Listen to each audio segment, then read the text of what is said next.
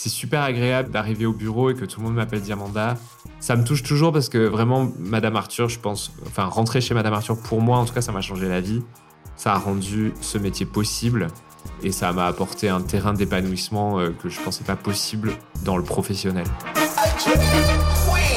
La Quinterview Hello à tous et bienvenue dans la Quinterview. La Quinterview, qu'est-ce que c'est? C'est un podcast d'interview libre, ouverte et inclusive qui vous ouvre les portes du monde merveilleux des artistes queer. Drag queen, drag king, drag queer, club kid, créature, plus l'infini et au-delà. Ici, on parle de vie de drag, de vie out of drag, de construction artistique, de processus créatif. Je suis toujours et la curiosité est mon plus beau défaut. Aujourd'hui, pour ce nouvel épisode de la Queen Interview, j'ai décidé d'inviter un artiste drag de cabaret qui a découvert sa voix de chanteur très tôt, mais qui a découvert sa voix de drag queen très tard. Un peu gothique sur les bords et même au milieu, le plus grand drame de sa vie, c'est le réchauffement climatique, qui lui a d'ailleurs fait reprendre sur la scène du cabaret Madame Arthur les couplets de Rihanna Shine Bright Like a Diamond en saltant pour Diamanda. Bienvenue pour ta Queen Interview, Diamanda Callas. Hello Mais alors, c'était quoi cette, cette reprise? C'était quoi cette chanson? Euh, Sale temps pour Diamanda, c'est euh, c'est mon petit banger de chez Madame Arthur. Euh, c'était un spectacle spécial années 80 euh, chez Madame Arthur. Euh, non, c'était pas ça du tout d'ailleurs, c'était un spécial année 2010, Ok. euh, puisque Diamonds de Rihanna n'a pas été écrit euh, dans les années 80, sauf preuve du contraire. Rihanna, euh, Je suis une gothique, euh, Sale temps pour les gothiques, il devait faire très chaud ce jour-là. Je l'ai écrit dans un train et j'avais très envie de parler de Evelyne Delia et de euh, ces autres présentatrices de météo qui comptent beaucoup pour moi. En tout cas, c'est une très belle chanson. Je, je sais pas si on la trouve, euh, je sais pas si on la trouve quelque part, mais en tout cas, c'est le temps pour Diamanda. Je, je recommande. Écoute, ça m'a été, on m'a demandé de l'enregistrer, on verra. Peut-être un jour. Mhm. C'est le temps pour Diamanda. Le mercure affiche 36, Délivrez-moi de tout ce mal, de cette chaleur infernale. J'ai les vêpres en pamoison, de la sueur sur le front. Êtes-vous sûr que c'est bien légal, cette chaleur infernale? Bon, est-ce que t'es prêt pour ta Queen Interview? Ouais, Est-ce qu'on est, est-ce qu'on est prêt pour sa Quinter Je sais pas. J'en sais rien, moi non Mhm. plus. Dans un premier temps, avant de parler avec Diamanda Callas, je voulais m'adresser à Sylvain. Et donc, du coup, Sylvain, il vient d'où? C'est quoi ses origines? Euh, j'ai grandi dans le sud de la France, à Toulouse, à côté de Toulouse, dans un petit bled euh, semi-campagne, semi-aéroport, euh, semi-zone industrielle, à côté de Toulouse. Le Orly local. Le Orly local. Et donc, comment, comment ça se passait un peu ton enfance? C'était quel genre de petit, euh, de petit garçon?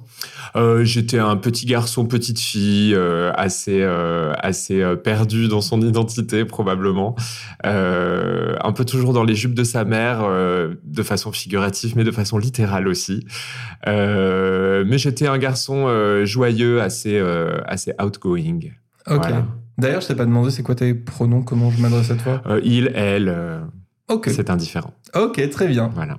Comme diraient beaucoup les deux, tant que c'est avec du respect. Absolument. Donc beaucoup dans les jeux de ta mère, beaucoup de questionnements sur, euh, sur euh, toi, etc. C'était quoi ta plus grande frustration euh, petit? Mais je crois que j'avais pas énormément de frustration parce que, euh, étant donné que j'avais pas une claire conscience euh, de, euh, de, de ce que je faisais, de ce que je faisais à côté de la norme, du coup, je m'autorisais un petit peu tout. Et, euh, et je crois que le drag, c'est un peu ça aussi, c'est renouer avec l'enfant intérieur qui s'autorise absolument tout. Euh, mes parents ont vaguement essayé à quelques moments de, de, de, freiner la cadence euh, de, de l'identification à mes, aux petites filles qui avaient autour de moi, mais en fait, euh, ils m'ont quand même laissé joyeusement faire. euh, donc voilà, l'enfance, ça allait. Ce que tu me disais en préparant cette interview, c'est que pour toi, ce qui était le plus difficile, enfin, c'était qu'en gros, tu comprenais pas pourquoi les filles, elles, étaient entre filles, elles faisaient des trucs de filles, elles avaient des polypockets, pourquoi toi, t'avais pas de polypocket Bah, il se trouve que j'avais des polypockets à la maison, mais quand euh, c'était Noël à l'école maternelle, je m'en souviens très bien. euh, Il y avait, euh, il y avait un petit cadeau qui était prévu pour tous les enfants, et moi, j'avais droit aux tortues ninja. Les filles avaient droit aux polypockets.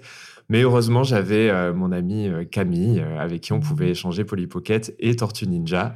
Est-ce que t'as des passions petit Euh, ouais, des passions. Bah, euh, je chantonne sur les toilettes, donc euh, je crois que ça, ça constitue une passion assez intéressante. J'aime la couleur rose.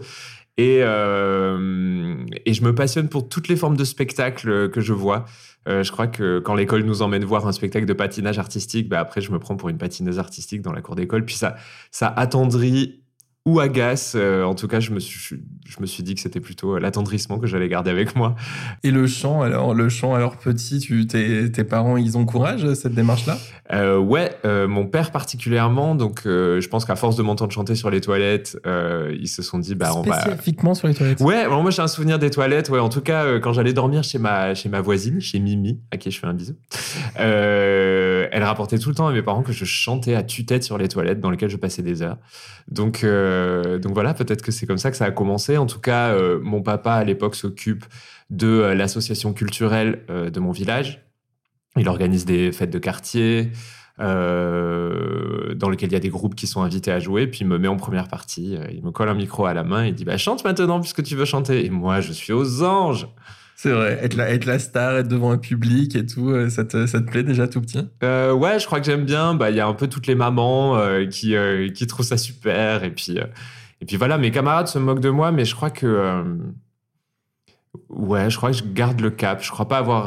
je crois que j'ai décidé de pas garder le, le négatif de cette, de cette époque-là. donc moi, ouais, je suis à peu près droit dans mes bottes. Donc c'est-à-dire qu'en gros, même le plaisir que tu prends sur scène est supérieur au colibé que tu peux euh, que tu peux entendre recevoir. Euh, voilà, c'est-à-dire que tu prends du plaisir, quoi. Ouais, mais je crois pas être capable de d'analyser le plaisir que je ressens.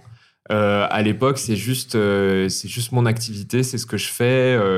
J'ai essayé tout un tas d'activités sportives, ça me plaît pas. juste ce que je sais, c'est que bah, les cours de théâtre, par exemple tous les mercredis, il faut y aller. Il y a des fois où j'y vais un petit peu à reculons. Par contre, le chant, j'y vais jamais à reculons. Donc euh, voilà, je m'entraîne dans ma chambre. Euh, j'ai euh, un fouet de cuisine qui me sert de micro. et puis, peur, je sais pas pourquoi. non, non, un fouet de cuisine qui me sert de micro, et c'est toujours le cas aujourd'hui quand je dois m'entraîner.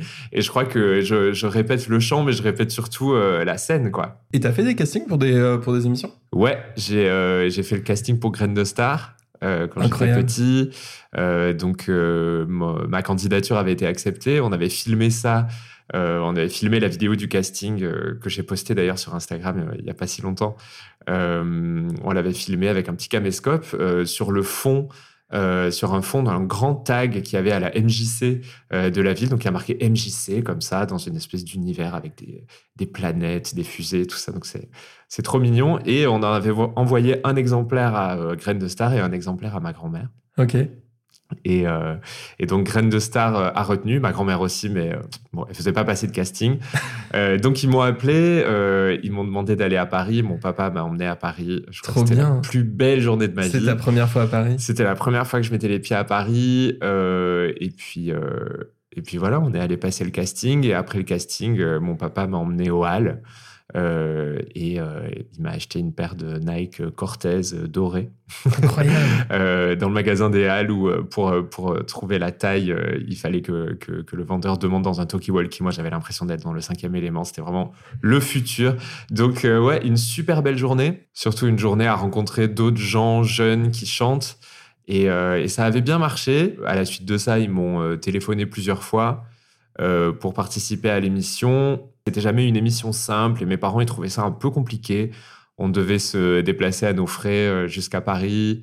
Euh, toute ma famille devait être là. On avait, on, roulait pas sur l'or, donc euh, donc bah, mes parents ils ont décidé que que voilà, j'attendrai d'être plus grand pour faire des choses comme ça. Et en gros, dans ton, dans ton adolescence, tu continues un peu le, le chant? Tu fais, euh, tu fais des études un peu pour ça ou ça, ou ça s'arrête? Bah, euh, Quand la préadolescence arrive, euh, que je commence à avoir vraiment une conscience de qui je suis, de mon corps, de comment je me comporte, et que les autres aussi en ont, en ont conscience, bah, du coup, l'activité artistique, elle est vraiment liée à bah, à, toutes les thématiques qui font de moi quelqu'un un petit peu en dehors de la norme. Donc, du coup, bah, euh, c'est des insultes, c'est des coups, c'est du rejet. C'est euh, voilà. Donc, moi, je suis un peu concentré sur le fait de, de, de, me, de me fondre un peu dans le décor. Et, euh, voilà, les, les, deux activités commencent à être un peu difficiles à, à faire fonctionner main dans la main. C'est-à-dire théâtre, chant, tu... Euh, bah, le théâtre, le chant, euh, ouais, je crois que... Je crois que je, je, je, je, laisse pas ça derrière moi. Je fais toujours des cours de chant. Mais en tout cas, la scène, je crois que j'essaie un peu de, de radicaliser mon propos. Dès que l'adolescence arrive, je commence à chanter euh, du rock, à essayer de, de faire en sorte que ça passe mieux d'une façon ou d'une autre. Pour être accepté. Ouais, pour être accepté, pour, pour qu'on arrête de me faire chier, Ouais. on va dire. Parce que moi, être accepté, je m'en foutais un peu. Mais c'est vrai qu'arrivé au collège, j'avais certains amis qui se distanciaient de moi en disant, bah, pff, franchement, euh, tu fais aucun effort dans tes vêtements, euh, dans tes... euh, Voilà, tu tends le bâton, quoi. Et c'est chiant. Et, euh, et moi, je comprenais toujours pas. Mais je me disais, bon, alors je commence à faire des conneries pour essayer de, de- faire partie du gang du fond du bus. Et euh, du coup, mes parents, euh, mes parents pètent les plombs parce qu'ils sont convoqués au collège, parce qu'il faut. euh, Voilà, donc tout ça est un peu. euh, c'est une période un peu floue dans laquelle mes aspirations artistiques passent, euh, passent un peu au, au second plan parce que bah, ça passe pas pour les autres. Mais je continue les cours quand même. Jusqu'au lycée, euh, je resterai en cours de chant. Et au lycée, bah, j'ai pris une option musique euh, pour pouvoir euh, éviter euh, le lycée de rattachement, qui était un lycée plutôt scientifique, versé sur l'aéronautique, qui était juste à côté de chez moi. Et, pour être dans, un lycée d'artistes. Et donc là, dans ce lycée, bah, être PD, c'est cool. ne pas être dans la norme, c'est chouette. Chanter, c'est super. Être gothique, euh, c'est cool aussi. voilà, donc c'est le, début des années gothiques. Euh, pareil, en fait, le, le, le gothique, moi j'ai toujours, euh, j'ai toujours vu ça comme une espèce de, de gateway pour, pour porter euh, en fait son, son androgynie, son désir de, de sortir un peu de la norme de genre, mais que ce soit socialement accepté. Euh, le maquillage, les chaussures, les chaussures hautes. Je te euh, cache pas que Mia a une petite question là-dessus tout à l'heure. Ouh, ok. Ouais. Donc bon, tu fais ton lycée et il y a une envie euh, assez forte euh, de, de, de quitter, de partir, de, de bye bye bye bye Toulouse ou tu te vois faire ta vie là-bas? Donc je découvre euh, la ville, toutes ses possibilités, toutes les soirées, et, euh, et je crois que là, je commence vraiment à m'intéresser à l'apprentissage de la vie, Euh, les premiers, les premiers flirts, des litres de mauvais alcool, euh, beaucoup de fêtes, euh, des pétards, de la drogue, euh, mais beaucoup, beaucoup, beaucoup d'amusement, beaucoup d'amis, beaucoup de, beaucoup de trahison, beaucoup de larmes, beaucoup de. C'était super, c'était très intense, mais Toulouse me suffisait. Et puis finalement, euh, à la fin du lycée, j'ai eu mon bac un peu, euh, un peu au ras des pâquerettes parce que je, j'avais de bonnes notes à l'école, mais je, je, je foutais rien du tout. Et, euh, et, euh, et donc, je décide de m'inscrire euh, dans une fac d'ingé son qui est à Paris, qui est en banlieue parisienne. On s'inscrit avec une amie. Moi, j'ai obtenu, obtenu la fac, mais pas mon ami. Donc, je suis parti tout seul à Paris à 18 ans en 2007. Euh, c'était à Marne-la-Vallée, c'était à Noisy-le-Grand. J'ai déménagé à Noisy-le-Grand parce que ma, ma formation d'ingé son était, était à Marne-la-Vallée. Donc, euh, je suis à Marne-la-Vallée dans un studio qui est euh, attenant à une ville euh, immense que je ne connais pas du tout. Je me sens très seul. Je vais à la fac un peu, mais en fait, ça me gonfle très vite. Je change d'option, je vais en lettres modernes, je passe mes premiers, mes premiers, mes premiers partiels. Ça marche pas du tout. Bref, c'est- surprenant. Je fréquente des gens qui ont grandi beaucoup plus vite que moi, parce que moi, j'ai quand même une adolescence bah, de campagne, de province. euh, et puis, on est euh, bien avant les réseaux sociaux, donc euh, je n'ai accès qu'à ce qu'il y a autour de moi et ce qu'il y a à la télé. Et, et regarder la télé, c'est trop ringard. Je me sens encore coincé dans l'adolescence. J'ai encore ce look très goth, avec beaucoup de maquillage, avec, des fringues assez thématiques, machin, alors que tous les gens autour de moi, ils, sont, ils ont grandi. Quoi. Je finis par me tirer de Paris assez vite. Mais euh, est-ce que t'as pas reculé pour mieux sauter comme euh, disent les jeunes? mais c'est comme le vin rouge, euh, c'est- c'est- ça prend du temps et de la maturité pour l'apprécier. C'est ça, c'est que euh, tu venais juste d'ouvrir, il a fallu qu'il se décante, Il a fallu qu'il respire, qu'il prenne. voilà, j'ai pas le mot. Donc, je suis rentré à Toulouse faire des études de communication, un peu pour faire plaisir à mes parents. Mais, euh, mais voilà, mon apprentissage de la vie a, continué, euh, les premiers amours, mon premier appartement, euh, je me suis éclaté à Toulouse. J'étais dans ma toute première relation sérieuse à l'époque. Et ce garçon a déménagé à Paris pour faire des études de photo. Et donc, moi, à la fin de, mes études, je me suis trouvé un stage à Paris, au musée de la mode des arts décoratifs. Et euh, donc, je suis revenu à Paris. Puis là, je l'ai- j'ai apprécié Paris parce que j'étais pas seul. Euh, j'avais mon copain, j'avais des amis, euh, j'ai rencontré plein de gens. euh, j'avais plus 18 ans, j'en avais 22. Et, enfin, non. Donc, cette deuxième arrivée à Paris va te permettre de faire plein plein de choses. Ouais. Tu vas travailler dans la, dans la mode. Tu, Ouais. vas, tu vas faire quoi un peu? Bah, quand je- en fait, quand j'arrive à Paris, je finis mon premier stage et je, et je, fais, je fais une licence à la Sorbonne Nouvelle en communication. Euh, en parallèle de mes études, je bosse dans un bureau de presse. Euh, ça se passe super bien, c'est cool. Ils me disent, bah vas-y, fais une année euh, en, marketing de la mode et puis nous, après, on t'embauche et tout. Bon, évidemment, tout ça, c'était du vent. Mais j'ai quand même fait mon, mon année en marketing de la mode. Voilà, donc j'ai eu mon master et j'ai fini mes études chez Balenciaga en stage. Et c'était horrible. C'était euh, c'était une des pires expériences de ma vie. Ah ouais Bah, en fait, euh, j'étais au service de presse, donc euh, j'étais euh, l'assistant de l'assistant de l'assistant de l'attaché de presse. Euh, je gérais les allées et venues euh, de, de Luc Balenciaga qui était ultra fragile. Euh, on me parlait trop mal, euh, on me considérait pas du tout. J'avais un petit bureau au- Alors à l'époque, les bureaux de Balenciaga, ils étaient, euh, ils étaient trop petits pour le succès de la marque qui avait eu un souffle nouveau avec l'arrivée de Nicolas Gesquière, qui faisait des super belles collections, mais ça vendait pas encore énormément. Euh, donc le succès critique était là, tout le monde disait ah ouais Balenciaga, mais en fait euh, l'infrastructure était pas, ne suivait pas du tout. Donc j'avais un tout petit bureau dans lequel les gens venaient fumer. euh, pleurer, téléphoner, déverser leurs problèmes aux petits stagiaires qui avaient la gueule de bois tous les matins parce que j'essayais d'avoir une vie à côté, ce qui était un peu compliqué. Euh, voilà, on m'a, demandé des trucs euh, complètement timbrés. Une fois, on m'a dit euh, voici une cape. Elle est pour André Léon euh, qui est un, rédacteur de mode un, peu, un peu star avec un super look qui, nous a quittés malheureusement il y a quelques années et qui porte toujours des capes très très longues. Donc on a fait une cape, elle fait euh, 10 mètres de long. Il faut que tu l'envoies à New York pour avant-hier et il faut pas que tu la plies. Donc tu te débrouilles. Voilà. Donc le genre de truc avec. euh, donc je vous le dis, tu prends une espèce de grosse boîte qui fait la taille d'un cercueil et puis tu la plies pas, mais tu la, tu, tu l'enroules autour de boudins de porte que tu as acheté au, au bazar du coin. Waouh Mais ce genre de requête euh, toute la journée, ça n'a pas de sens, c'est nul, ça me fait chier.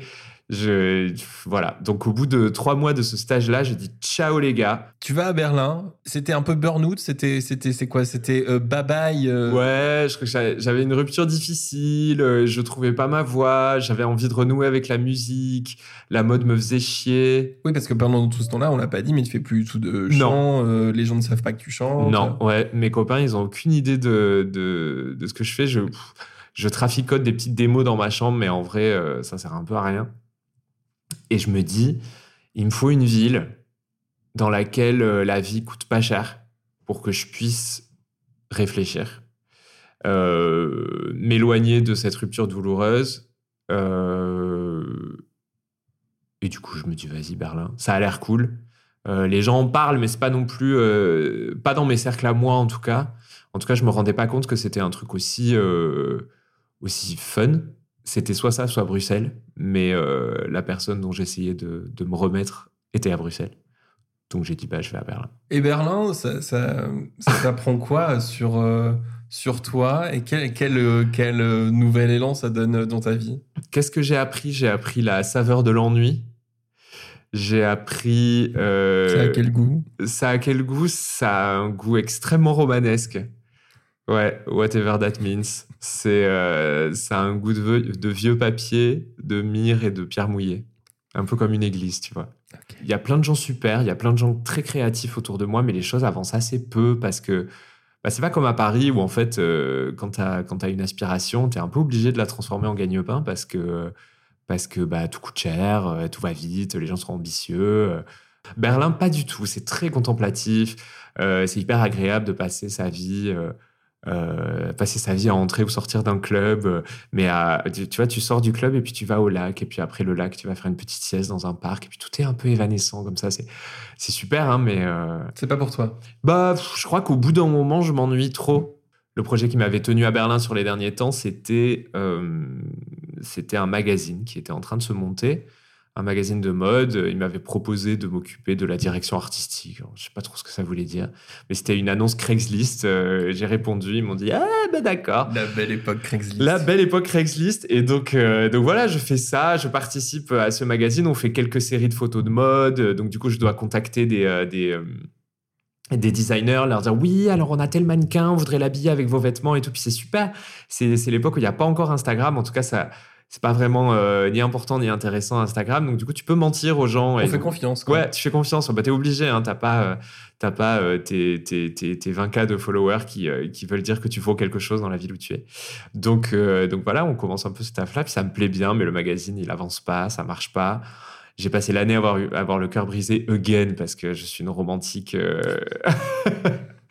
Je serais suis pas grande amoureuse de l'amour. Ouais, je suis amoureuse de l'amour et du coup, j'ai le cœur brisé toute l'année. Puis, du coup, à la fin de cette expérience, je rencontre euh, quelqu'un de super euh, qui habite euh, Amsterdam, qui est, qui est hollandais. Et, et on se dit, tu sais quoi? Je vais rentrer à Paris parce que Paris-Amsterdam, c'est plus simple que Amsterdam-Berlin. On va vivre cette histoire d'amour. Et puis, si ce magazine ne veut pas exister, bah, je vais le faire exister à Paris. Et toc. Et toc. Et toc. Et donc, je rentre à Paris. Et toc. Et toc. Et tu fais ton magazine. Et, Et, je fais mon magazine, ouais. Un magazine qui, euh, Il s'appelait comment? il s'appelait Spleen Factory. À la, bla- à la base, à la blase. à la base, il devait s'appeler euh, Boredom, l'ennui, et euh, parce que je, je, je réfléchissais à la notion d'ennui tout le temps. Et finalement, l'ennui, c'est devenu le thème du premier numéro. Donc, donc voilà, j'ai, j'ai, je savais pas du tout comment on faisait un magazine. J'ai juste contacté mes anciens profs, puisque j'avais un bon contact avec les adultes du milieu de la mode que j'avais rencontrés dans mes stages et tout ça, parce que j'avais la gouaille, j'étais quelqu'un qui parlait beaucoup. Et, euh, et je, je, j'ai voilà, j'ai toujours un peu parlé avec ces gens-là. Ils disaient Ah, bah, pourquoi pas, c'est sympa ce que tu fais. Mon, mon ancienne école m'a prêté un petit peu d'argent pour, euh, pour que je commence mon projet. J'ai fait pout poète, j'ai un peu improvisé, quoi. Et, euh, et donc, du coup, j'ai posé des annonces dans toutes les écoles de créa, de, de, créa, euh, d'art, les écoles d'art, à Paris. Et puis, j'ai rencontré des gens euh, en disant ah, Je fais un magazine, je cherche de l'aide, des stagiaires, entre guillemets. J'avais rien pour embaucher un stagiaire, ce n'était pas le, le but. Mais je rencontre des gens super qui vont devenir euh, mes collaboratrices euh, sur ce magazine et avec qui, bah, pendant huit ans, on va, on va aller de projet en projet. Donc voilà, Spin Factory est né de ça. Euh, J'ai fait un gros emprunt à la banque totalement inconsidéré. Euh, à côté, je travaille dans des magasins de vêtements. J'ai fait euh, 800 milliards de marques différentes. Euh, et à côté, je monte mon magazine. Donc, je suis, je suis motivé, motivé, motivé. On fait des photos. Il y a Machin qui. euh, je me souviens, Machin avait fait une série de photos un peu sympa euh, il y a 10 ans quand on était au lycée. Ouais, il paraît que tu habites à Paris, tu veux pas venir faire des photos. Ah, toi, euh, il paraît que t'es mannequin, tu croises quelqu'un dans la rue. Ah, ça te dirait pas de poser pour un magazine émergent? Tu contactes les gens, les gens que t'aimes bien. Tu regardes tes, groupes de musique préférés. Et t'appelles t'appelles l'agent et tu dis je suis un jeune magazine et somehow ils te disent ok pour une interview et puis du coup ça commence comme ça. Et en fait le premier numéro de Spin Factory c'est une vraie lettre d'amour à mon adolescence à tous ces groupes de musique que j'aime à tout euh, à toute cette esthétique gothique qui me plaît et, euh, voilà. Et donc le, magazine finit par sortir. Tout ça est vraiment euh, pour le numéro 2 on commence à avoir de des, des, des noms un peu plus gros. Je fais des interviews de Rossi de Palma. Euh, J'implique Jean-Paul Gaultier dans le, dans le truc. Euh, C'est incroyable. Ouais, c'était euh, c'était c'était fou. Et euh, non non, mais du coup du coup voilà pour le deuxième numéro surtout ce qui ce qui se passe et qui sera assez euh, déterminant pour la suite. Donc le thème du deuxième numéro c'est l'hystérie. En tout cas, j'ai l'impression de faire un projet un petit peu intello comme ça. Et du coup, comme je viens de découvrir Drag Race euh, dans les petits liens pirates euh, qu'on s'envoie euh, les uns les autres parce qu'on a découvert cette émission et que c'est n'importe quoi, on se dit mais qu'est-ce que c'est que ce truc-là? Donc je suis fasciné et moi mon désir c'est d'avoir les drag queens de Drag Race dans le magazine, sur ce magazine sur l'hystérie. Et donc euh, je contacte le management de toutes les queens euh, à l'époque qui s'appelle PEG. PEG. Hmm. Mhm. Et, euh, et, euh, et voilà, et je leur demande, ils se disent Ah, ok, jeune magazine, goth alternatif européen, grave, on le fait. Euh, mon désir, c'était de faire une longue interview avec Sharon Needles, ce que j'ai fait, et, euh, et de prendre des photos de toutes les queens. Donc, je suis allé les rencontrer au Trianon avec mon petit appareil photo. C'est là que je rencontre bah, Alaska, Jinx Monsoon, Adore Delano, euh, Bianca Del Rio, Sharon Needles. Incroyable. Voilà, et je fais des photos de ces gens-là, et puis euh, je me dis, Mais c'est trop bien Mais je veux le voir, moi, ce numéro 2. Ouais, je te l'ai pas amené, et pourtant j'en ai beaucoup, beaucoup, beaucoup, beaucoup. euh, c'est le plus nul des trois. Ah bon? Ouais, parce que je t'ai emmené le, le numéro 3, là, qui est celui que je préfère. Mais euh, je te montrerai les autres à l'occasion. Ah ouais. Et euh, donc, il y a des photos, euh, il y a des photos des, des Queens de Drag Race sur leur premier spectacle au Trianon, le premier Battle of the Seasons, ça s'appelait. Un spectacle qui était mais mal foutu, comme pas permis, mais dans lequel je découvre pour la première fois un public composé de 2000 personnes qui sont die hard fans de Drag Race parce que en France, ça n'existe pas. Et que donc, bah, en fait, c'est 2000 pirates, qui, euh, 2000 pirates queer qui sont super fans d'un truc méga underground. Et, euh, Et tu, tu, tu, tu, te dis, tiens, c'est marrant cette, cette manière-là de, de, de performer la féminité, et ça te, ça, te, ça te titille ou pas encore? Je crois que à ce moment-là, le drag, c'est un truc qui effectivement me titille euh, parce que en fait dans mes placards il y a toujours une paire de talons, euh, il y a toujours une perruque, euh, y a toujours, j'ai toujours été quelqu'un d'assez extravagant entre guillemets quand je vais en soirée tout ça machin, mais je crois qu'à l'époque ça me paraît être une forme d'art mais parfaitement inatteignable. Pour moi c'est un truc qui est hyper dur et je, pense que ça l'est, euh, mais en tout cas dans sa mise en place esthétique, ça me paraît être n'importe quoi. Le drag, c'était vraiment lié au transformisme que je voyais quand j'étais ado. euh, je trouvais déjà ça assez fascinant. Je me souviens la première fois que j'ai vu euh, un transformiste, c'était l'oncle de ma meilleure amie Oriana, qui s'appelait Siegfried, qui nous a quittés et qui, je le vois, dans un restaurant, le restaurant tenu par le père de mon ami, et il fait un numéro sur le fantôme de l'opéra et il est euh, moitié, euh, moitié fantôme, moitié la mariée. Euh, et il chante les deux parties du fantôme de l'opéra en se retournant comme ça. C'est hyper kitsch. Et, mais il nous héberge ce soir-là, Siegfried, et il nous raconte ce que c'est d'être homosexuel. Et elle et moi, on boit ses paroles. Et pour moi, voilà, tout ça, c'est lié à cette figure-là, à cette personne-là. Mais voilà, pour moi, Drag Race, ça n'a rien à voir. Je, je, comprends pas trop. Donc, euh, du coup, non, je m'y intéresse, mais plus dans un délire euh, ouais, esth- esthétique ou j'en sais rien. Ça m'intrigue. Et surtout, Sharon Needles, pendant l'interview, me dit euh, on met en place un personnage pour la télévision, mais en fait, on est tous des addicts alcoolos, sniffeuses de cocaïne qui se volent leurs boyfriends les uns les autres. C'est là que je, c'est là que je capte que c'est du spectacle. Et du coup, je trouve ça hyper rock'n'roll. Alors bon, Sharon Needles euh, euh, a peut-être un, un compas moral qui est pas toujours bien placé, euh, c'est sûr. Mais en tout cas, c'est elle qui m'expliquera la première ce que c'est le drag pour elle. Ce magazine, euh, bon, il va s'arrêter au bout de trois numéros. Ouais. Tu vas, euh, ça va donner lieu ensuite à des soirées, des Spin 16, puis à la Anx, puis à une Ouais. marque de vêtements. Ouais. Ma question, c'est pourquoi? Pourquoi pas? On a l'opportunité d'organiser une soirée avec une, agence de mannequins parce que euh, mon fameux premier amour euh, bosse dans une agence de mannequins. Donc on se dit, bah vas-y, euh, on le fait. Puis là, on arrive à choper des sponsors. On se dit, mais c'est n'importe quoi. Pourquoi on arrive à faire ça? Et puis on appelle deux, trois potes qui, en fait, entre-temps, bah, on commence à avoir 25, 26, 27 ans. Et nos potes, bah, ceux qui étaient euh, DJ euh, un peu euh, amateurs dans l'adolescence, bah, maintenant c'est devenu des super DJ qui marchent vachement bien dans les soirées. Et puis à force de sortir en boîte, on en rencontre plein. Donc du coup, on arrive à convaincre nos copains, vas-y, viens, on fait une super soirée. Et puis là, on fait une soirée, Splin 16, en partenariat avec Rockman Models, qui marche méga bien. Euh, les gens, c'est pendant la Fashion Week, les gens euh, se battent à l'entrée pour rentrer. euh, genre, non, mais moi je bosse chez Prada, évidemment que je peux rentrer, tout ça. Et nous, on est là. Mhm.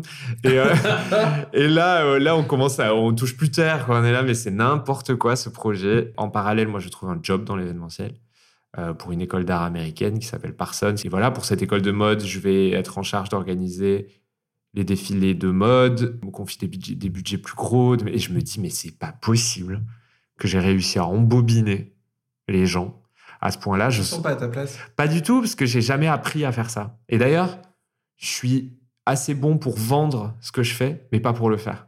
Et au bout d'un moment, ça va se ressentir.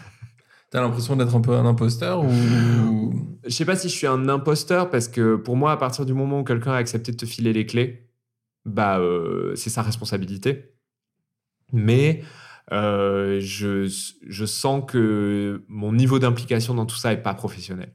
Il y a, y, a y a, des prestataires que je paye moi-même pour les défiler parce que j'ai envie que ce soit bien, mais ça rentre pas dans le budget, donc du coup je fais n'importe quoi, je perds de l'argent, bric à brac, perte de fric, mais beaucoup d'amusement. Et en fait euh, ça me touche beaucoup de, de, reparler de toute cette période parce que on s'est vraiment amusé, on a on a on a tout appris on a tout appris et on a tout perdu, mais on a tout gagné. Donc vraiment, euh, je suis trop content et ça m'a attristé, ça a mis beaucoup de temps.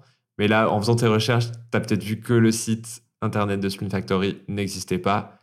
Il a, euh, down il n'y a pas longtemps.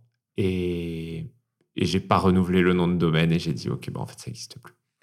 Mais en revanche, si vous voulez faire des recherches, vous tapez euh, Spleen Factory sur Google et vous trouverez plein de choses. Vous trouverez des, des, des vidéos, des clips, euh, des Diamanda qui chantent. Enfin, vous, pourrez trouver, vous pourrez quand même trouver euh, plein de choses. Euh, après tout ça, euh, tu arrives à l'aube de ta 30e année. Tu veux organiser ah, un ah. peu un, un anniversaire, mm-hmm. mais cet anniversaire, tu veux pas le faire comme euh, tout le monde. Euh, d'ailleurs, personne ne sait que tu chantes. En fait, tu arrives, arrives à 30 ans, tous tes potes que tu t'es créés depuis euh, plus d'une dizaine d'années, personne ne sait que tu chantes. Et c'est la première fois que tu vas te mettre en drag pour pour eux, pour fêter pour fêter ton anniversaire. Et bah, on en parle juste après. En fait, ça s'appelle un teasing. on va passer aux questions. Bravo, très habile. même toi, je t'ai senti captivé en mode oh là là, mais ça a l'air incroyable. Non, c'est ta vie. tu sais, j'ai rien inventé. Hein. c'est pas incroyable, c'est incidentel. euh, comme tu le sais, parce que je sais que tu es un, fervent euh, de la Queen Interview, tu sais qu'il y a la petite Mia, qui est mon mhm. assistante éditoriale, qui m'aide à préparer euh, euh, les interviews de mes invités, qui va sur les réseaux sociaux de mes invités avec, euh, avec ses parents. Et Mia, elle a des questions pour toi. Déjà, on va la saluer. Bonjour Mia. Salut Mia. Bonjour, je m'appelle Mia. Et alors Mia, quelle est ta première question pour Diamanda. C'est quoi le drag? Le drag, je crois que c'est euh, c'est un ensemble d'individus qui décident de ne plus se contraindre et qui décident d'aller chercher en eux qui ils ou elles ou elles sont. Je crois que c'est une proposition qu'on se fait à soi-même euh, pour, euh, bah pour se trouver, pour, euh, pour se trouver, c'est euh, la, la forme spectaculaire de qui on est. C'est du spectacle, mais pour moi, euh, c'est vraiment une démarche d'affirmation, un jeu, une performance et une remise en question des codes du genre. mais je crois qu'au-delà de ça, c'est un ensemble d'outils qui sont à disposition de tous les individus pour devenir l'espace d'un instant la personne qu'ils, elles ou elles ont envie d'être, mais pas nécessairement de garder tout le temps. En gros, toi, comme tu n'as jamais été osé être, mais comme tu aurais, pourquoi pas aimer être ou tenter d'être Ouais, ou bien comme, comme tu ne peux pas être, en tout cas, euh, en tout cas pas tout de suite. C'est-à-dire, moi, je me regarde dans un miroir et je me dis, bah, c'est c'est qui la, la, version la plus, euh, la plus incroyable de moi? Eh ben en fait, la version euh, la plus incroyable de moi, elle a euh, la taille plus fine, le, les fesses plus grosses, les cheveux plus longs, euh, elle a une poitrine, elle porte une robe, euh, tout ça. Et en fait, j'utilise simplement des outils. Et donc, la recherche n'est pas vraiment de savoir si on veut faire du, king, du queen, du queer, de tout ça ne se réfléchit pas trop à mon avis. C'est juste, tu es face au miroir et c'est quoi les outils que tu vas pouvoir utiliser pour te sentir le plus fraîche possible? Voilà. Très bien. Et eh ben, je pense que Mia aura, aura compris. Une nouvelle question, Mia. Pourquoi tu t'appelles Diamanda Calas Je m'appelle Diamanda Calas parce que euh, bah, il a bien fallu euh, trouver un nom vite, vite, vite. La première fois que j'ai fait euh, du drag, euh, avec un pote sans aucune, euh, sans aucune ambition. Euh, on s'est dit, vas-y, viens, on va passer la journée à faire du shopping, acheter du maquillage, acheter des chaussures, acheter une perruque. On revient à la maison, on se farde et on invite des copains et on rigole. On l'a fait. Euh, et ce jour-là, on s'est dit, bah, euh, comment tu t'appelles Comment tu t'appelles? Vite, ils vont arriver, il faut bien qu'on leur dise quelque chose. Euh, toi, t'es qui? Bah, Elle, c'était Zizi Topless. Et, et moi, ce serait quoi? Bah, Diamanda Calas. Et donc, Diamanda Calas, c'est un hommage vraiment très peu habilement déguisé à Diamanda Galas, qui est une chanteuse de jazz gothique grecque-américaine qui a fait des albums presque inaudibles. Ouais, on entend un peu de Diamanda Galas. Euh, et qui était très active euh, dans la scène militante pendant les années SIDA. Euh, voilà, c'est une icône rock, une grande prêtresse gothique, et ça me paraissait assez pertinent d'utiliser son prénom. Et donc Diamanda Galas se transforme en Calas parce que Maria Callas, le chant, parce que parce que le drag, c'est s'autoriser à manquer cruellement d'humilité. Et donc je suis une chanteuse, bah Maria Callas, bim. Minimum. Mais sacré, sacré look. hein. Je suis allé regarder un peu qui était cette euh, Diamanda Galas et tout. J'ai essayé. Alors, c'est très difficile de trouver un morceau qui soit, comment dire, écoutable tout de suite ou compréhensible tout de suite. Il y en a, Non, il y en a non, non, assez peu. hein. Ouais, ouais, elle a, elle a son petit succès euh, chez les gens qui ont été goths, mais en fait, aimer vraiment Diamanda Galas, moi perso, je l'écou- je l'écoute pas, quoi. Enfin, je- Bah, moi, j'ai écouté un peu en préparant cette interview. Voilà. Donc, c'est pour ça que c'est vraiment n'importe quoi. donc, Mia, elle a toujours des questions pour toi. D'ailleurs, la suivante. Pourquoi tu t'habilles en noir? Est-ce que t'es gothique? Ouais, je suis une gothique, ouais. je suis une gothique. euh, je m'habille en noir parce que, euh, bah, je crois que, je crois que le drag, comme le magazine, comme tout ce que je fais ou ce que je ferai dans ma vie d'adulte, c'est une lettre d'amour à mon enfant, à l'en- à l'enfant que j'étais, à l'adolescent que j'étais. Et moi, j'étais intéressé par tout ce qui était euh, sombre, contemplatif. J'avais l'impression que pour apprécier le monde, il fallait y mettre un, voile devant. Euh, et pour moi, le gothique, c'est vraiment ça. C'est une version désaturée du monde dans laquelle on peut, on peut déceler de la poésie, de la beauté, de la contemplation, de la lenteur. Euh, c'est quelque chose de très hédoniste, de très euh, épicurien aussi. Euh, donc, voilà, c'était la culture dont je me revendiquais quand j'étais gamin. Et aujourd'hui, c'est toujours aussi important pour moi parce que ça m'a construit. Donc pourquoi je m'habille en noir? Bah Parce que le gothique et le noir, ça va main dans la main. Et que maintenant que je suis une drag queen, j'ai le droit d'être la version la plus, euh, la plus exagérée possible de ce, de ce personnage gothique. Et s'il s'habille pas en noir, personne comprendra. Mais je m'habille pas qu'en noir, Non, tu mets les rayures. c'est vrai. C'est quoi ton métier? Mon métier, c'est artiste de cabaret, euh, chanteuse et drag queen. Félicitations. Merci. C'est écrit sur le CV, c'est écrit sur LinkedIn. Euh, alors non, c'est pas écrit sur LinkedIn, mais euh, figure-toi qu'il y a des gens qui sont un peu fans de Madame Arthur, qui, euh, qui aiment bien fureter pour trouver les artistes un peu partout et qui essaient de m'ajouter sur LinkedIn. C'est drôle. Ouais, qui trouvent mon nom civil et qui... ça, je trouve ça... Bon, ça est arrivé une fois et ça m'a fait beaucoup rire. Eh ben, merci beaucoup, Mia, pour, euh, pour euh, toutes ces questions. À très bientôt. Merci Mia, à bientôt. Gros bisous, Bisous. Mia. Euh, et merci à ses parents, Alice et Gilles, de lui avoir permis de se poser toutes ces questions. Trop chou. Bah ouais, elle est trop chou, Mia, et puis elle est vraiment très très pertinente. Moi, il y a un truc que je me disais en préparant cette, cette interview, et justement, Mia le soulevait, tu t'appelles du coup Diamanda Calas, euh, t'aurais pu t'appeler euh, Diamanda plein de choses. Et en fait, il y a un truc que moi j'adore dans la vie, c'est les apoprismes. C'est-à-dire, euh, en gros, un prénom ou un nom qui est presque le bon, mais c'est pas exactement le bon. Ah, J'en ai plein. Et je me suis dit, tiens, tu vois, si on faisait un petit jeu, je me suis inspiré d'un d'un podcast que j'adore qui s'appelle le, le Floodcast. Et je me suis dit, on va jouer au jeu de Diamanda.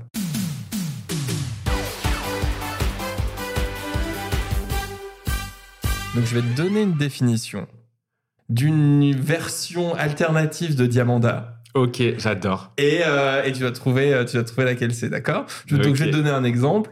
Euh, je suis une Diamanda, toujours à côté de la plaque, toujours en retard, je comprends rien, je suis un vrai poids, un boulet, et on me dit que je suis marteau. Je suis, je suis, je suis Diamanda. Diamanda, Cradasse Lamas. Diamanda Lamas. Ah, ok, bon, euh, non, mais très bien, très bien, c'est exigeant, c'est exigeant. C'est exigeant. Est-ce que tu es prêt? Oui. Euh, Je suis une Diamanda qui aime les armes. Clic, clic, bang, bang. On me Oh. dit parfois que je suis criminel. Je suis né en Russie. Mon père s'appelle Mikhail. Je suis, je suis, je suis. Diamanda Kalash. Diamanda Kalash. Évidemment. Euh, allez, déjà, oh, bravo. Je suis une Diamanda blagueuse, même un peu libidineuse. On me, on dit de moi que je ne suis pas très propre. Je suis, je suis, je suis Diamanda Cradasse. presque salace. Mais je Diamanda Salas, oui. Voilà. Euh, je suis une Diamanda sans saveur. C'est tout. Je suis, je suis, je suis. Diamanda Fadas. Ouais, exactement. Mm. Je suis une Diamanda avec des cheveux bah, un peu fades. Je manque de volume. J'ai du mal à me coiffer. Je suis. Je suis, je suis, je suis, je suis. Diamanda. Oh putain, je l'ai pas. Je, je, je- je te redis. Je suis une Diamanda avec des cheveux un peu fades. Je manque de volume. J'ai du mal à me coiffer. Je suis, je suis, je suis. Je viens de le faire à la Ouais, voix. désolé. Diamanda Filas. Diamanda Phil. ok, ok, très bien. Bon, bah avant que Diamanda se casse, on reprend l'interview de manière complètement normale. Alors, j'apprécie beaucoup le quiz. J'ai animé tout l'été un podcast avec Mini Majesté qui s'appelle Cunt et qui a commencé avec des reviews de Drag Race euh, et qui maintenant euh, parle d'autres sujets. Et pendant un bref moment, j'ai commencé à avoir des looks différents sur chaque épisode et à, et à être une Diamanda différente. Donc, j'ai déjà été Diamanda Fadas, la cousine UMP euh, de Diamanda Calas. Euh, j'ai déjà été Diamanda Badass, euh, la cousine Y2K. Euh, et ça s'est très vite arrêté cette histoire-là, mais je voulais quand même arriver à Diamanda Calbas euh, pour mes euh, pour mes origines euh, mes origines toulousaines. euh, J'avais écrit aussi Diamanda table basse, Diamanda, j'avais Diamanda aussi, évidemment, ouais. J'en j'en avais, j'en avais plusieurs. Mm. Donc, avant la question de Mia et avant ce quiz incroyable, on est arrivé à l'aube de tes, de tes 30 ans. Du, du, du, du. Quand soudain. Quand soudain. Non, c'était quoi que tu te disais pour, pour cette soirée, les 30 ans? Pourquoi t'avais envie de rendre ça mémorable? Enfin, c'est quand même la première fois où tu vas te mettre en drague Hum, devant tes potes. Ouais. Et c'est la première fois où tes potes vont découvrir que tu chantes aussi. à cette époque-là, euh, j'ai, bon, je, je suis avec mon groupe d'amis en vacances. Euh, un de mes amis, euh, Emmanuel, alias Grand Soir, qui est une créature de cabaret aujourd'hui également, il est au piano, il joue tous les cris des SOS. Je me mets à chanter avec lui. On se dit ah bah tiens c'est marrant, tu fais du piano, tu chantes, je chante. Voilà, moi je suis intéressé par le drag depuis longtemps. J'ai plein d'amis dans ce monde. Je commence à avoir plein d'amis dans ce monde-là. Et je me dis bah why not? Donc euh, au lieu d'organiser une terrasse soirée, je me dis bah vas-y, je loue un petit théâtre, on, on organise un spectacle, on monte un petit spectacle. J'ai demandé à deux autres amis. Jamais, jamais, jamais trop, toi. hein. C'est vraiment, euh, voilà, non, mais c'est mon anniversaire, je loue un petit théâtre, et hop Non, alors, louer un petit théâtre, c'est-à-dire je visite des théâtres de 50 places euh, dans lesquels il y a euh, 25 cafards et 25 personnes. Euh, en y réfléchissant, effectivement, c'était non, mais je lot. trouve ça, non, mais je trouve ça drôle, tu sais. Non, c'est Kemp, c'est Kemp. Euh, mais voilà, on. Mais aussi parce que, en fait, euh, ça fait quelques temps que je vais chez Madame Arthur, que je vois des gens qui chantent sur scène, qui euh, font des reprises de chansons qu'ils adorent et qui véhiculent un message qui, qui est plein d'émotions hyper simples, qui sont euh, la joie, la tristesse, le rire, le machin. Et je me dis, mais c'est génial. Et en fait, secrètement, j'ai trop envie d'aller chez Madame Arthur. Donc le cabaret, c'est là que ça commence à m'intéresser. Je me dis, bah vas-y, c'est l'occasion ou jamais. Et voilà, et donc du coup, j'invite mes copains dans ce théâtre, on prépare un spectacle et on le prépare à fond. On se met à fond. Et je m'étais jamais vu travailler autant euh, pour... euh, ou moins à y mettre autant de cœur, quoi.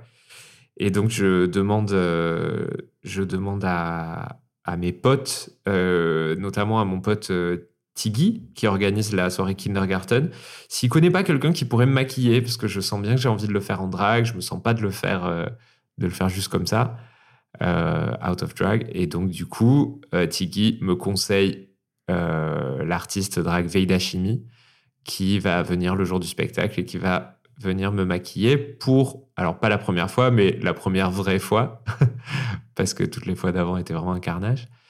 Et, euh, et voilà. Et je n'ai jamais été aussi belle et je ne le serai jamais plus. vrai. Ah ouais, ben Veida, euh, Veida est une artiste incroyable qui fait euh, des maquillages sublimes et qui est une personne en or.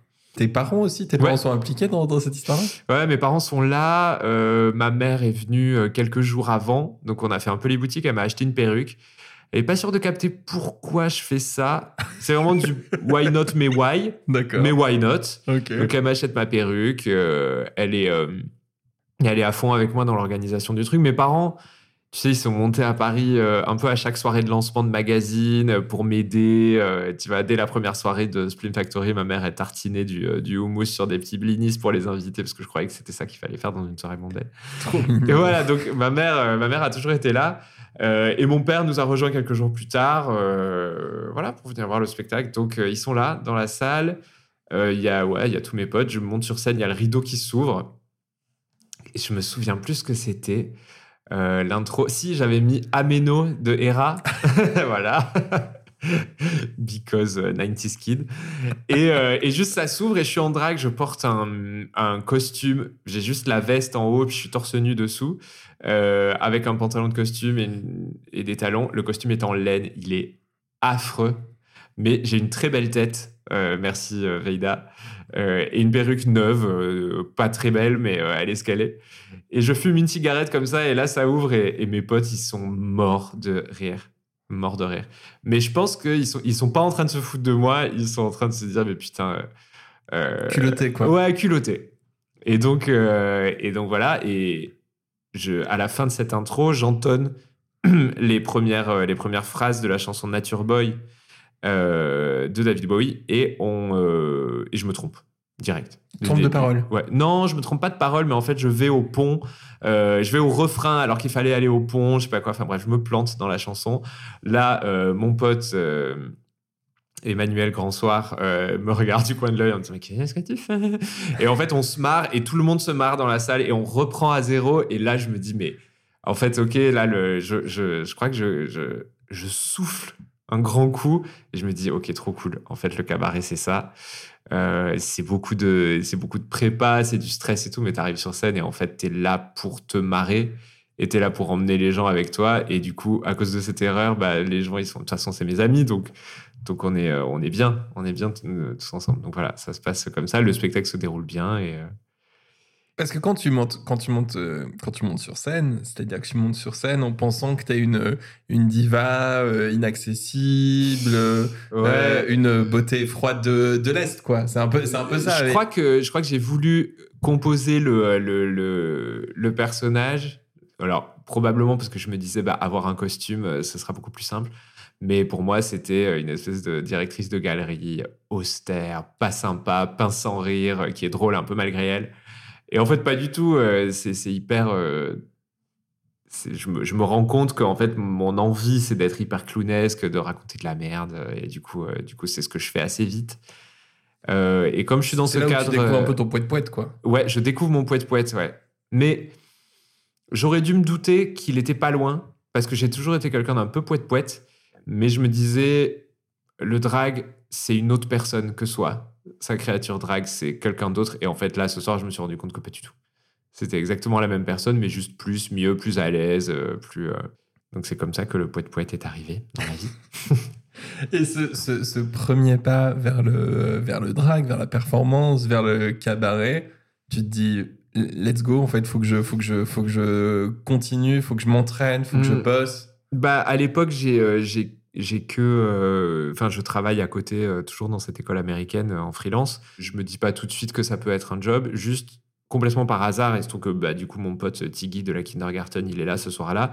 Je dis, bah, en fait, c'est cool. Donc, venez faire le spectacle une deuxième fois pour, à la kindergarten. Donc, quelques mois plus tard, on se retrouve là-bas à faire un deuxième show. Entre temps, on se dit, bah, on va faire des photos. Donc là, là tu vois, ça fait, ça fait trois fois que je me mets en drague. Je me dis, quand même, c'est cool. Et puis, bah, en fait, le lendemain du spectacle, il y a des stories. Parce que mes potes, ils étaient, ah, mais c'est pas vrai. Euh, pourquoi elle fait ça? Et donc, du coup, ils font plein de stories. Je reposte les stories. Et là, du coup, bah, un peu tous les gens que j'ai sur Instagram de l'époque du magazine et tout ça, ils me disent, mais qu'est-ce que c'est que ça? Mais tu chantes Machin. Et du coup, euh, ça me. Ça, ça Mon ego est flatté, quoi. Je me dis, oh là là, c'est fun, j'ai trop envie de faire ça, en fait. Et donc, euh, donc voilà, ça s'installe comme ça. Et en fait, bah, En fait, l'émulation vient de toi, mais aussi des gens. C'est-à-dire, c'est aussi Ouais. les gens qui te pas, qui Bah- te pas qui te poussent, mais en fait, le fait d'avoir cet accord-là et cette excitation que vous n'avez pas forcément plus jeune aussi, ça te, ça te pousse, j'imagine. Ouais, bah, je crois que cette, je crois que cette excitation, elle est due, euh, elle est due à la, au drag lui-même. Enfin, tu vois, j'aurais pu être euh, la drag queen la plus nulle euh, de l'univers et probablement que je l'étais à ce moment-là. Mais en fait, c'était juste, les, je me rendais compte que ça faisait marrer les gens en fait, et et que en fait, ça, fait euh, ça fait huit ans que j'ai un magazine qui est censé faire pleurer les gens, qui parle de mélancolie, de tristesse, de fin du monde, d'hystérie, de de- d'ennui euh, qui évoque les, tous les trucs les plus badants de l'univers. Puis là, en fait, euh, ça me plaît vachement plus en fait de faire rigoler les gens. Donc, donc, donc voilà, je crois que c'est un peu ça. Et la chance que j'ai, c'est que Grand Soir ouvre son propre club euh, en suivant tout ça. Donc, euh, on va commencer à bah, rencontrer d'autres euh, performeurs, performeuses euh, pour collaborer et on fait un cabaret hebdomadaire. Et donc, c'est comme ça que les choses vont s'installer petit à petit. Pour ceux qui ont envie de savoir, c'est quoi la recette de, de Diamant d'Acalas pour quatre personnes? Ça ressemble, ça, res- ça ressemble à quoi? Qu'est-ce qu'on qu'est-ce qu'on a dedans? Qu'est-ce qu'on y retrouve? C'est quoi un peu les contours? Alors, il faut, euh, il faut une adolescente gothique avec un syndrome de Peter Pan. Il faut beaucoup d'autodérision. Enfin, il, faut beaucoup d'ironie. Tu vois, si c'est un plat sucré, il faut qu'il y ait une pointe de sel ou inversement. Il faut qu'il y ait un truc qui va pas. Pas très organisé. Je suis pas très. En fait, j'ai toujours un truc off. J'ai toujours l'impression que mon look est méga abouti et tout. Je me sens bien, mais en fait, je sais très bien que, euh, que dans les coins ça va pas, que le padding j'ai pas choisi le bon, que, euh, que euh, mes collants ils sont un peu déchirés, que mes ongles ils sont dégueux. C'est pas fait exprès. Non, c'est pas vraiment fait exprès. Moi, je me dis, mais tant que. euh, tu vois, une fois que je suis en drague, en général, je me suis, mis du maquillage sur mes lentilles. J'y vois pas grand chose. Je me dis, si en plissant les yeux, t'es la plus euh, fraîche du monde, ça suffit. Et en fait, la réalité, c'est qu'au cabaret, notamment chez Madame Arthur, parce qu'on est loin, parce qu'il y a les lumières, ça suffit. Et parce que voilà, on fait les costumes avec une équipe de, costumières absolument euh, talentueuses, mais avec euh, des budgets qui sont ce qu'ils sont. Donc en fait, on, fabrique, on fabrique du drag. Et donc il faut un peu plisser les yeux de temps en temps. Les, les cheveux noirs, c'est un peu devenu mon truc. Je sais pas trop pourquoi en fait. Je crois que les, euh, les perruques, ça a toujours été et c'est aujourd'hui encore un truc assez compliqué pour moi parce que je trouve que bah, le niveau d'exigence il, monte de plus en plus avec Drag Race et tout ça. Et en fait, aujourd'hui, ça coûte quand même très cher. Euh, c'est un endroit dans lequel euh, j'investis déjà beaucoup. je, gère très mal mon budget drag. J'investis déjà un peu trop dans le drag. Et c'est vrai que les cheveux, j'en ai pas fait une priorité, notamment parce qu'il y a pas longtemps, j'avais les cheveux longs. Et du coup, j'utilisais mes vrais cheveux. Et donc, euh, j'étais tout le temps brune et ça s'est un peu installé comme ça.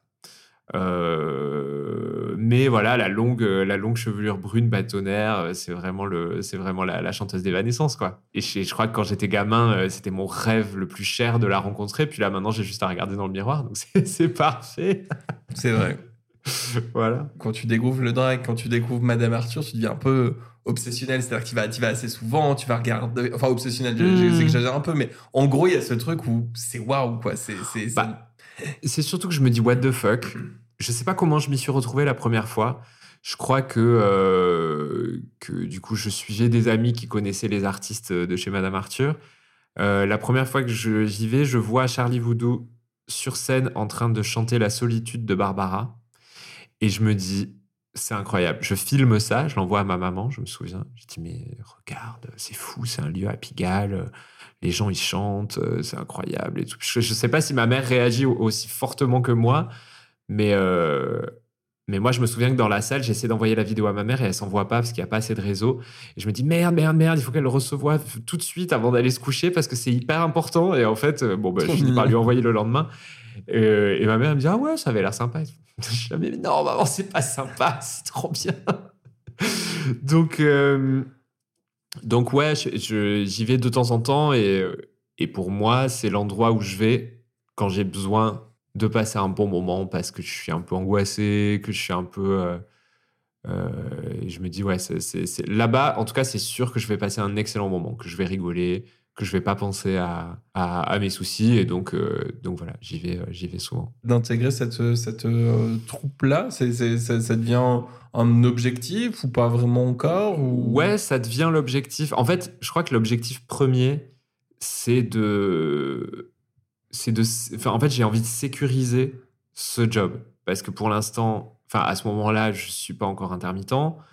Euh, c'est pas encore possible de ne faire que ça. Mais moi, à ce moment-là, j'ai envie de faire que ça. Madame Arthur, évidemment, c'est un objectif, mais c'est aussi, ça fait partie d'un panel d'options possibles pour pouvoir pérenniser ce job-là dans ma vie. Évidemment que le cabaret lui-même, c'est un rêve. Voilà, et donc quand l'opportunité s'est présentée de passer des auditions chez Madame Arthur, euh, je les ai, je les ai, je les ai ratés. Enfin, ça, ça a pas marché cette fois-ci. Et j'ai. Euh... T'étais déçu? Ouais. En fait, euh, je, je pensais pas l'être autant que je l'ai été, mais j'ai ruminé ce refus pendant très longtemps parce que, bah, du coup, euh, à ce moment-là, mes, amis avec qui je jouais au cabaret euh, avaient été pris pendant ces mêmes auditions chez Madame Arthur. Du coup, j'y allais de temps en temps, puis de plus en plus souvent pour les soutenir, machin. Et en fait, je les voyais sur scène et j'étais bah voilà je suis devenu jaloux envieux j'avais voilà j'avais en moi des... c'est ouais c'était devenu euh, ouais c'était devenu un véritable un, mon petit Waterloo. Et, évidemment j'étais très fier et très content pour mes amis mais j'ai découvert à quel point cette nouvelle passion avait le pouvoir de me de, de vraiment me consumer la tête quoi.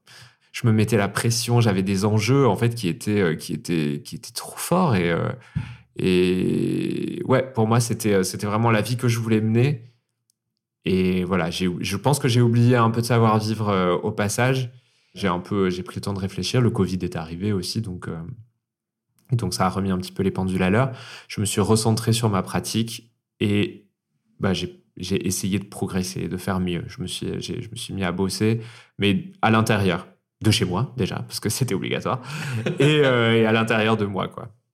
Et euh, voilà. Et en sortant euh, du, du, confinement, j'ai eu l'opportunité de repasser des auditions. Là, mon mindset avait vraiment changé. Je, me suis mis beaucoup de pression, mais j'ai fini par y aller. Et, voilà. Et depuis que et ça a fonctionné. Depuis, je suis chez Madame Arthur et j'y ai progressé, j'y ai rencontré, j'y ai, ai appris à, à être, à faire ce métier. Et donc, je suis très reconnaissant de. Voilà. ça a l'air. Ouais, vachement. Genre, ça me touche toujours parce que vraiment, Madame Arthur, je pense. Enfin, rentrer chez Madame Arthur, pour moi, en tout cas, ça m'a changé la vie. Ça a rendu ce métier possible. Euh, et ça m'a apporté un terrain d'épanouissement euh, que je pensais pas possible dans le professionnel. Et j'ai vraiment compris ma passion du drag quand je me suis rendu compte que c'était du travail, que c'était chiant, que c'était beaucoup, que c'était contraignant, que ça faisait mal, que ça changeait la vie sociale, que ça faisait, euh, ça, ça, ça, diminuait les groupes d'amis, que ça. Et là, je me suis dit, ok, en fait, bah, tous ces sacrifices-là, euh, je, suis prêt à les faire, donc c'est que je suis passionné. Imaginons, je ne suis jamais allé chez Madame Arthur. Qu'est-ce que Madame Arthur? Alors, Madame Arthur, c'est un, euh, c'est un cabaret. Mais non Merci figurez-vous. Un cabaret historique euh, qui a ouvert en 1946, qui est en fait le premier euh, cabaret travesti d'Europe toujours en activité et euh, une des premières scènes, enfin sinon la première scène française pour les performeurs et les performeuses trans. donc c'est un cabaret rempli d'histoires qui a vu passer Coccinelle, Bambi, Galia. c'est là-bas que, que, Gainsbourg a fait ses premiers pas, puisque le père de Gainsbourg accompagné, euh, accompagné Bambi Coccinelle à l'époque. Euh, donc voilà, c'est un, un, lieu d'histoire, un lieu, euh, un lieu hyper important de l'histoire du cabaret. Et aujourd'hui, c'est un cabaret dans lequel on retrouve des créatures travesties, donc qui se revendiquent du drag ou pas. le drag là-bas n'est pas du tout en majorité, mais en, cohabitation avec des gens qui se, qui se revendiquent d'autres traditions, qui chantent en live, euh, des répertoires euh, toujours très différents. Donc toutes les semaines, le spectacle change. Euh, le spectacle est discuté en amont, répété le lundi et le mardi et joué le jeudi jusqu'au dimanche. Donc on est une troupe de 20... Donc on peut venir toutes les semaines, tu peux venir toutes les semaines. Incroyable. C'est entre 20 et 25 personnes. Donc c'est, c'est, on n'est pas programmé toutes enfin, les... 20 et 25 personnes dans la troupe. Voilà. Donc oui, oui, non, on est quatre sur scène à chaque fois et il y a un roulement euh, des artistes. En gros, bim, il y a une thématique. Mm. Comment ça fonctionne? Comment vous, euh, comment tu travailles? Comment vous travaillez tous ensemble? Moi, pour réécrire les chansons, parce que quand on fait des, on doit chanter en français toujours là-bas. Donc, quand on fait un artiste ou une artiste euh, anglophone, par exemple, il faut qu'on traduise toutes les chansons en français. Donc, on a le choix. Soit on fait euh, une traduction littérale, soit on décide de réécrire la chanson sur un autre thème. Euh, ça, c'est un exercice super intéressant parce qu'il faut que ça aille vite. Donc, on se fixe. Moi, en tout cas, je me fixe un objectif.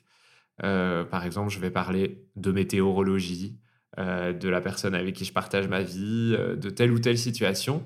Et ensuite, j'ouvre le dictionnaire des rimes, le dictionnaire des synonymes, et rac Tu écris, tu écris, tu écris, tu écris. Après t'être un peu cherché de différentes manières, est-ce que aujourd'hui, avec le, bah justement le drag, avec euh, Madame Arthur, avec son, ton travail qui est devenu ton métier aujourd'hui, est-ce que tu te sens enfin à ta place, au bon endroit? Euh, je me sens accueilli, ouais, en tout cas. J'ai trouvé une famille qui est en fait. euh, qui, est, qui, est, qui est comme l'univers, qui est toujours euh, en expansion. Il y a toujours plus de gens à rencontrer. mais j'ai vraiment rencontré un univers professionnel dans lequel la quasi-intégralité des gens partagent mes valeurs. Et ça, c'est trop agréable. C'est super agréable d'être, d'être, d'arriver au bureau et que tout le monde m'appelle Diamanda. C'est vraiment une chance euh, d'évoluer dans ces, euh, dans ces milieux-là. C'est un milieu qui a été intimidant, mais qui aujourd'hui euh, est un milieu avec, qui, avec lequel j'a- j'arrive à fonctionner main dans la main et duquel j'arrive à apprendre. Donc, donc ouais, je me sens vraiment à ma place et j'ai- vraiment de la chance. Moi, j'arrive toujours pas à croire qu'on me propose de l'argent en échange d'être Diamanda. C'est quoi ta plus grande fierté en drague? Je suis hyper fier de pouvoir aujourd'hui être une porte vers, euh, vers cet univers-là, surtout en étant dans une institution aussi euh, mainstream, entre guillemets, que Madame Arthur, qui accueille des gens qui ont, qui viennent pas de ce milieu-là, qui n'ont pas l'habitude et tout ça. Et donc, c'est une vraie fierté de pouvoir leur montrer un autre univers, de pouvoir brandir mes convictions politiques sur cette scène face à des gens qui sont parfois à l'opposé du spectre euh, et pouvoir de les, inviter euh, dans notre monde. voilà, et puis faire partie de, de cette communauté de gens euh, chouettes, bienveillants, euh, créatifs euh, et exceptionnels et stellaires, Incroyable. voilà, qui représentent euh, l'avenir de l'humanité. Et Amanda, on arrive bientôt à la fin de cette émission. Oh, déjà Oui, mais avant tout. Parce que euh, ça me plaît et parce que c'est le concept aussi, euh, j'aimerais que tu me donnes quelques recommandations de choses que tu as aimées, que tu aimes, que tu as envie que les gens écoutent, voient, sentent. J'en sais rien. Hum, sente, j'aime bien ça. Euh, alors, je vous encourage à, euh, écouter le, dernier album de production de Kelly Boy. Euh, parce que c'est plein d'artistes, des artistes féminines, des artistes queer qui sont réunis sur un album de prod avec plein de propositions hyper cool. Et j'ai eu la chance de faire le dernier morceau de, de ce disque et j'en étais vraiment fier. Regardez les films de Greg Araki. Je sais pas s'ils ont bien vieilli, mais vraiment, c'est beau. Euh, allez voir, euh, je verrai toujours vos visages. Euh, je sais pas si c'est toujours au cinéma, mais euh, en tout cas c'est beau. Santé, bah, santé, la mire et la pierre mouillée quoi. Voilà. Santé les églises, Ouais. ça sent bon. Très spleen factory. Très Spleen Factory. Eh ben, merci beaucoup, Diamanda Callas. Merci à toi. Bah, c'était vraiment très sympa. Est-ce que tu as passé un bon moment? Ouais, j'ai passé un super moment. Eh ben, the feeling is mutual. Yes. Eh bien, merci à tous d'avoir suivi ce nouvel épisode de la Queen Interview. En attendant le prochain, si vous avez aimé, likez l'épisode, abonnez-vous au podcast. En gros, faites tout ce que le monde moderne a fait de vous. Et à bientôt pour une prochaine Queen Interview. On dit quoi? On dit à plus Pollux. Ah, toi, tu police. Moi, moi, je dis à plus dans le bus.